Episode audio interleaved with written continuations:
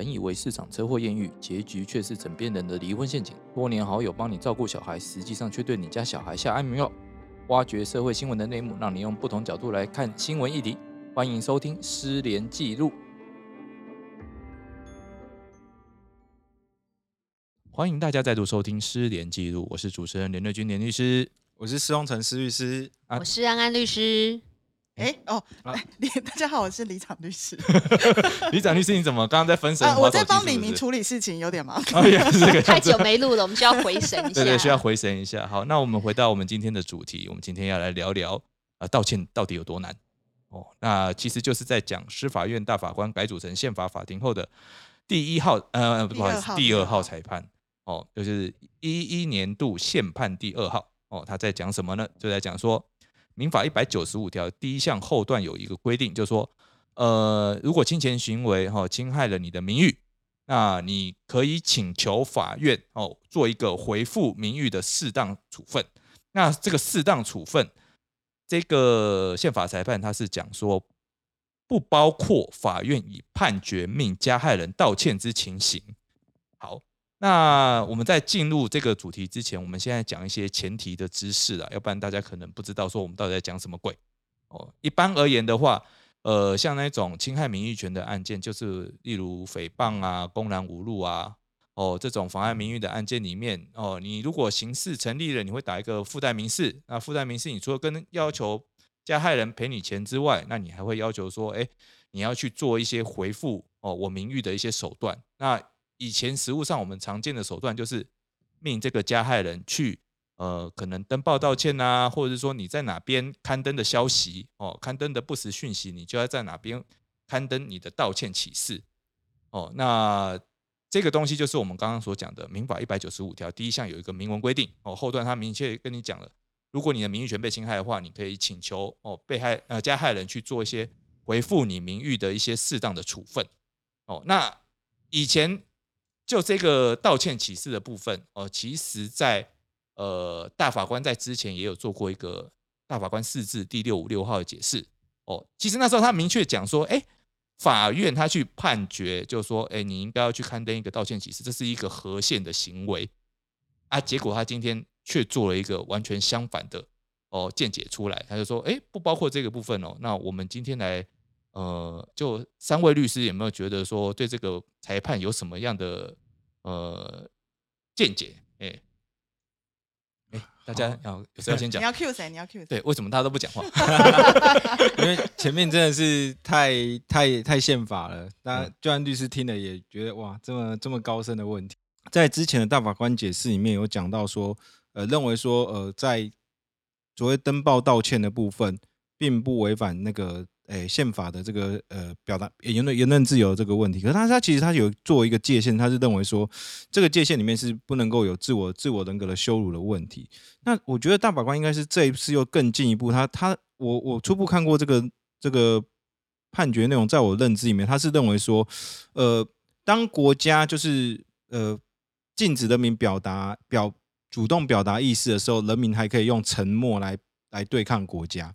那可是当我们用所谓的强制道歉的方式的时候，其实人民连沉默的的的的能力都没有，因为他认为说这是一种比比我们单纯沉默或是我消极的不表示意思更严更严重的诶、更严格的一种行为，就是人民必须要对他的这个行为去做一个自类似自我批判，因为他之所以要道歉，其实他心里不并不是觉得他自己做错，只是因为判决强制我要去做道歉的动作，所以我就要去道歉。可是他其实在他的心里内心深处里面，他也许不认同这个裁判，或是他根本不觉得他自己有做错，可是因为判决必须要被强制，或是或是我可以用你的名义去登报，去去做要按照你要求的方式去登这个所谓的道歉声明，那他会其实间接就就影响到一个问题说，我人民连消极的不表达意思，就是说我不讲话都不行，我一定要被迫讲一个我自己心口不一的话，然后认为说这个是我的意思。我觉得大法官在这个在言论自由或是思想自由的这个层次里面，他又做了更更细节性的区分，所以才会有这个判决的内容出现。那就我的认知来讲的话，其实呃，以这个判决来讲，就我个人来讲，我是觉得是是可以是可以被认可的。那只是说之后要怎么去执行的话，我会觉得是一个还蛮有趣的一个问题啊。其实讲到这一个，我一直都觉得，你说道歉哦，对他不是诚心诚意的道歉哦，那相信被害人一定也知道，要不然他当初怎么干那种事情？哦，有的时候，呃，法院他只是，我是觉得说，为了要和谐啦，哦，那或者说要修复就是被害人的感受的话，道歉其实是一个很有效的手段。哦，那今天大法官直接把这个拔掉了，我是觉得有一点矫枉过正的感觉。哦，当然，李长律师他一直很想要 我 cue 他，哦，你要讲什么？没有，我跟你说，就是我觉得大法官就是真的不食人间烟火。你如果去看，就是你看我李明们，就很多男女生之间交往都会来找李长律师调解。然后我觉得，其实当你做错事的时候道歉，其实对方情绪很快就平复下来了。所以其实我觉得法律上都只考虑到加害人，加害人他其实他的什么言论表达自由啊，他有没有不要自我羞辱啊？可是大家有想过一件事，他不要自我羞辱的前提是他也不要去羞辱别人啊。哎，对对对，我觉得这点很重要。但是他是不是也羞辱别人了？啊，对啊。那为什么他到法院去，他只要赔赔钱，他没事，然后他可以保持他的言论自由，他自我意识，可是别人的自我就要被他践踏。所以我觉得大法官就是太太太行太。你不要这样讲，我我有看过他不同意见书，有很多人不哦，不同意见书你等下要讲一下。我我单纯是你知道，里长就是处理李明间的感情纠纷得到的想法，就是道歉。其实从小在国小课本里面，其实也是一个很正面的形容，就是真的就是去让人家觉得，哎，他做错事了，然后情绪被平复。所以我觉得道歉是好事啊。像是我自己个人都觉得强制下跪或强制打自己巴掌，我也还可以接受。这太过火，你这太过火。什么强制下跪也可以？不是，前提就是你先不要去弄人家嘛。那你弄人家之后，法院要弄你，你就要心甘情愿呐，不就这样吗？如果说强制，江湖就是这样。不是，人家对你要求说要强制下跪，或者说强制自啊打自己巴掌，哦，这是属于强制罪嘛？你可以用刑事处理啊。啊，你不一定要走到说哦登报道歉或强制人家下跪，这很奇怪啊。这样就回到那个汉摩拉比法典时代。我是啊，我是那个时代人。干的。好了，我觉得大法官应该没有讲说不必道歉或不应该道歉了，他可能只是想说不应该用判决的方式，用国家的力量强迫他道歉嘛。因为老实说，认错道歉，我们还是鼓励这样的行为。你做错事了，其实你应该要反省了。你是成年人了，应该要反省，你应该要出发自内心的道歉给对方听，对方也才会。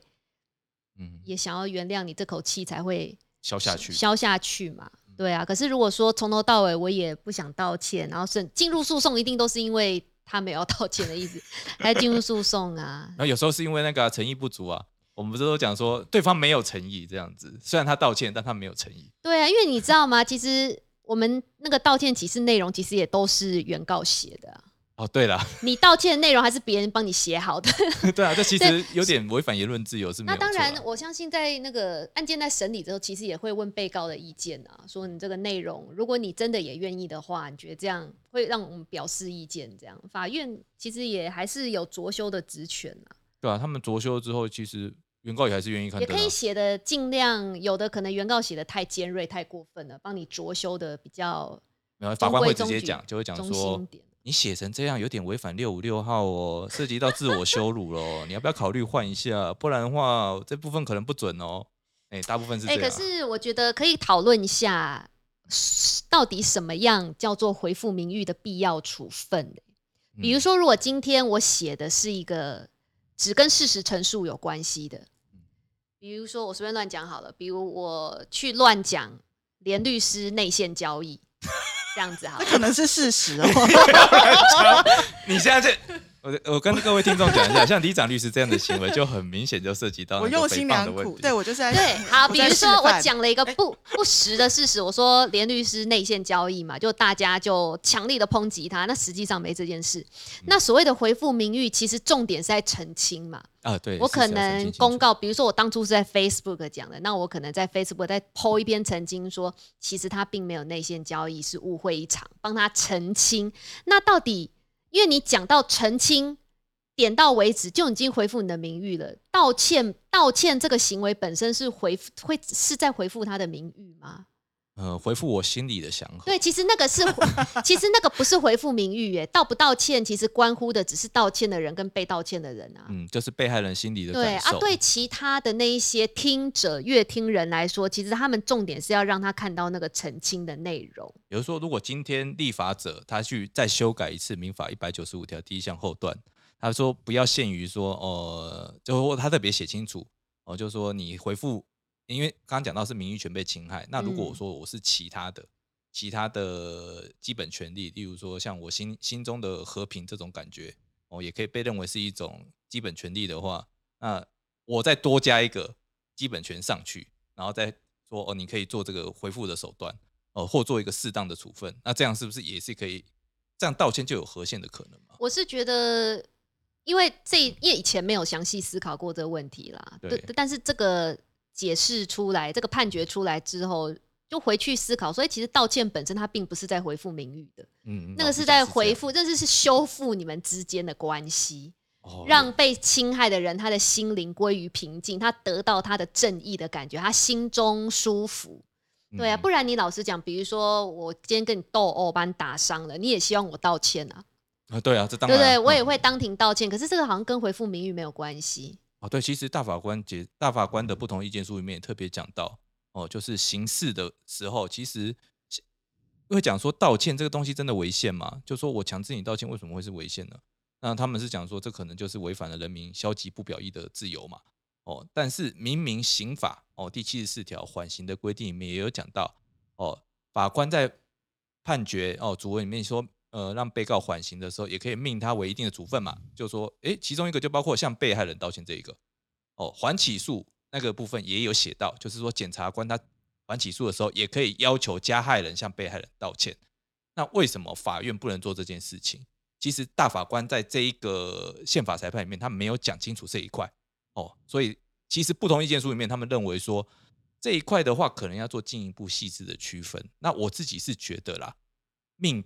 加害人道歉这一点，我觉得这没有危险哦，因为这个真的是一个呃，以前我们都在讲什么修复式司法、修复式司法或修复式正义哦，那你要修复被害人对于这个社会哦不相信的程度，或者说他对于这个呃他觉得说他遇到这种事情他心里难受的程度，你可以透过道歉这件事情来修复的话，那和为什么司法不做？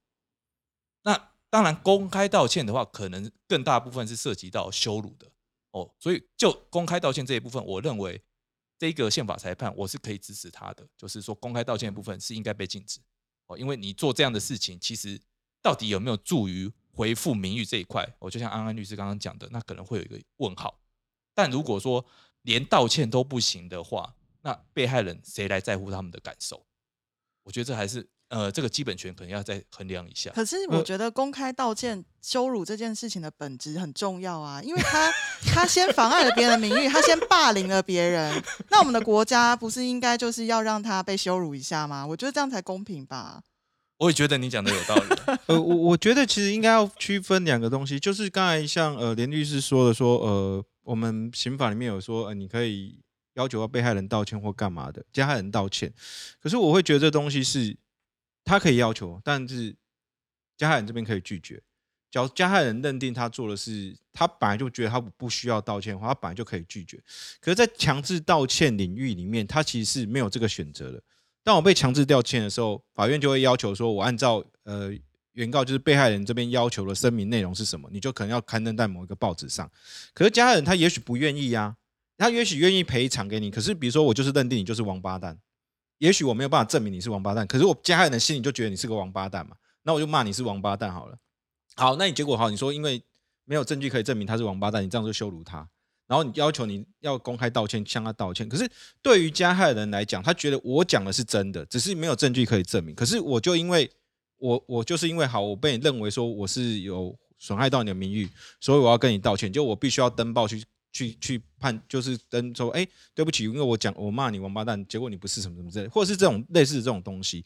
可是，在我的认知里面，就是说损害名誉赔偿的方式，或是适当回复的方式，其实，在我们的宪法裁判里面有讲，他也可以说，你可以适度的公开判决的内容一部或全部，或是有其他相关的方式。可是，涉及到要要用就是加害人的名字去做道歉的这种跟被害人道歉这东西的话，它毕竟涉及到比较深层的一个思想，或是他自己的主观认定内容是什么。那我不认为说用这种方式去去要求，呃，应该说在我用这种方式去认定说，哎。我这样子就可以所谓回复所谓的被害人的名誉，像不管是所谓的修复式司法，或是在我们的缓刑的一些条件里面，我们通常要求都是加害人这边去做一个真实的道歉，我真实认知，我认认知说我自己做错了什么事，然后我对你造成什么样的损害，我要跟你要求你道歉。可是换过换另外一个角度来讲，你呃，就加害人这一方来讲，他不认为他自己是有做错事情的地方。不然就不会走到法院去了嘛。那假如说我不认为我自己要做错事情，就法院认为就好，因为客观的这些相关证据，或是我不不管你没有，或是你没有办法举证证明，所以你就是败诉，然后你就必须要强制被道歉。我我我会认为说，其他所谓适当的方式我都可以接受，可是你要求明明一个人就没有意愿要跟你道歉的状况下，我要要求你跟他某某方面来讲，你是你是利用国家的权利去做。嗯，就是一个国家强制人民去表达。我说这个东西，假如是可形成的话，你推推广到推推推远一点好了。像我们看那个中国大陆的一些民事的一些诶刑事的一个判决，很多人在节目上或是在那个法庭里面公开道歉，对对，这样样子我们可以接受吗？他假如不认为他自己这错，好，我们认为私人的私人的道歉可以，那国家强制你道歉，你可不可以？即便我不认为我自己有做错，我我只是想要推到这种极致的话。假如说那个人他认为他自己的思想的内容，他自己坚持他自己是对的啊，没关系。可是客观证据上他可能就是错了，那你可以用其他的方式，你国家可以裁判他说你做错或什么什么之类。可是那是国家认知嘛，不是他个人认知。可是你用强迫道歉的方式，就是说我个人认为我自己做错了，可是这个明明就跟他内心意识不符啊。所以我认为在这种状况之下，我反而认为我比较能够认可这个宪法裁判的原因，是因为我认为。假设说这个人有对像比如说刚才连律师有内线交易这种东西，这东西假如说 可以继续这个？假如说真的有这个问题的话，他可以他可以登出法院的判决，判法院判决里面可能他里面有法院可以说，哎，我调查结果说，哎，林律师没有内线交易，所以把这一部分去公开到报纸面，而不是说要求是说，比如说像刚才那个我们的李长律师说，哎，你要跟连律师道歉。因为你讲的说他有内线交易，我道歉，他他没有内线交易，但他是个荡妇。我什么时候被你的？这个是称赞。其实我也认同那个施律师的想法了，我也是比较赞成这一次宪法裁判的结论。哎，就像施律师刚刚讲的，有的事情呢，只是你没有证据去证明你讲的是真的而已。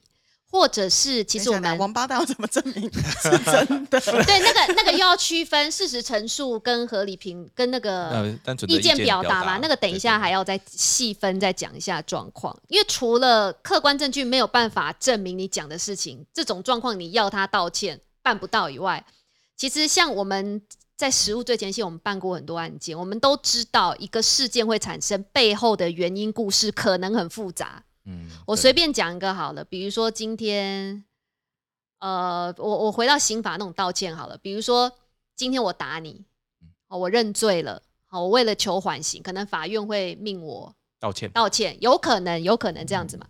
可是这个故事刚好，我之所以会打你，是因为我平常一年三百六十五天，每天去学校都被你霸凌，哦，这种状况，你每天都欺负我，然后我要坐下，你把我的。椅子扯走，然后曾经让我摔到骨折，所以有一天我受不了就打你。然后为了这一次我受不了打你，然后国家命我跟你道歉，这样也不合理嘛？哦，对，哦，我的意思就是说，其实人世间很多事情一定都是事出有因的。我们不是那种那种精神有问题，我们不会在路上随便打一个人或随便的去骂人家，一定都是事出有因啊。那个人世间很多事情对错不好判断。你如果只看。一段的话就会变这个样子啊！如果你整段来看，就要尽量不要去脉络化了。对啊，那所以我们才需要法官啊！我觉得你们有点把道歉妖魔化。那这样子以后，我们教小朋友做错事，你就先丢两百块出来。你说的好，没有都不要道歉。没有，我没有说道歉是自我羞辱啊！我没有说道歉不行。我我我们还是鼓励大家反省道歉，可是可能不适合用国家的力量去强制他。好的，那时间也差不多了。哦，这集我们就先停在这边，稍微暂停一下，休息休息片刻哦。那我们下周继续跟大家继续讨论，就是关于这个宪法裁判的议题。那就今天先到这边，谢谢大家，谢谢。